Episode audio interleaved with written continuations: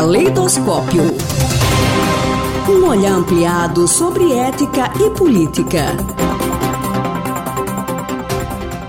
A coluna de hoje recebe o professor Christian Lindenberg, doutor em Educação pela Universidade Estadual de Campinas, a Unicamp, desenvolve pesquisas na área com ênfase em ética e filosofia da educação. Seja bem-vindo, professor. Qual é o tema da coluna de hoje? Olá, ouvintes da Rádio UFES. No próximo dia 7 de outubro, os brasileiros elegerão o próximo presidente do país. Em que pese temas como segurança pública, geração de emprego e renda, desenvolvimento econômico estejam na lista de prioridades da maioria da população, é comum ouvirmos dos candidatos propostas relacionadas à educação. Alguns vão apresentá-la como solução para as questões de ordem econômica, outros no sentido de remédio aos problemas da violência, e não, duvide, haverá aqueles que dirão que a educação é dispendiosa para os cofres públicos, o que implica em priorizar uma área em detrimento da outra. Falo isso porque vimos recentemente os defensores da cobrança de mensalidades nas universidades públicas aparecerem novamente, outros argumentando em prol da militarização da escola. Mas o ponto que quero ressaltar, e particularmente penso ser o mais relevante para o debate, é o caráter que devemos dar à educação. Em outros termos, penso que a educação deve ser encarada como um direito de todos. E como a filosofia, professor, enxerga essa questão? Este tema da educação como direito é antigo na filosofia. Lutero, no século XVI, foi o primeiro a defender que a educação fosse acessível a todos, independentemente da condição social. O reformador tinha em mente a perspectiva de possibilitar que todos pudessem ler os textos bíblicos, tornando viável o acesso direto à palavra divina.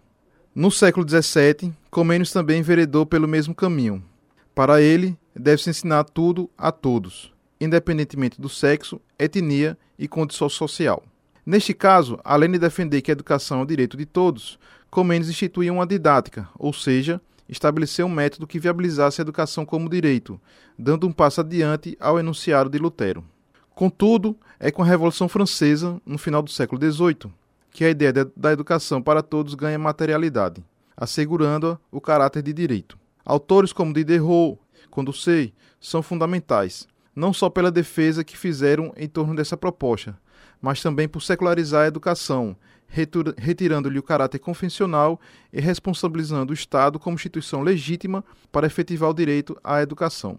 Surge a ideia de uma escola republicana, laica e para todos. Diderot, por exemplo, chega a afirmar que civilizar uma população significa educá-la, arrancando-lhe da barbárie dominante.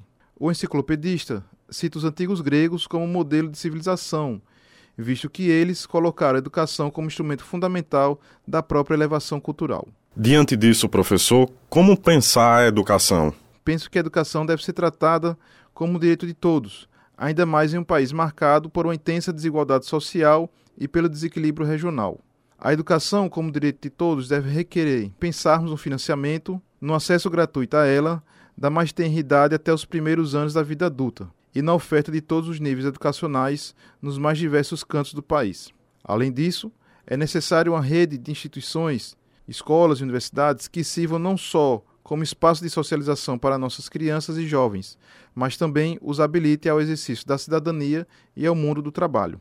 Pensar na educação como direito de todos requer a criação de oportunidades para nossas crianças, jovens e adultos não escolarizados, sem restrição. Afinal, Cabe à educação o papel de colaborar com a diminuição da desigualdade social que assola no nosso país há séculos. Desse modo, medidas que atrelam acesso à educação à condição econômica, materializada em propostas que defendem a primazia do ensino fundamental em detrimento do superior, ou advoga que os ricos devem pagar estudos em escolas e universidades públicas, colaboram para a manutenção do desequilíbrio social. Tais propostas compreendem que a educação não, não é um direito de todos, conflitando, portanto, com o ideal republicano. As eleições que se avizinham podem ser um momento importante para a construção de um país social e economicamente justo.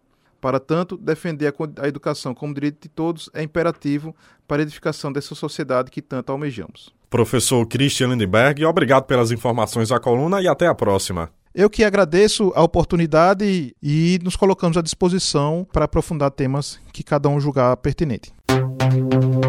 Caleidoscópio.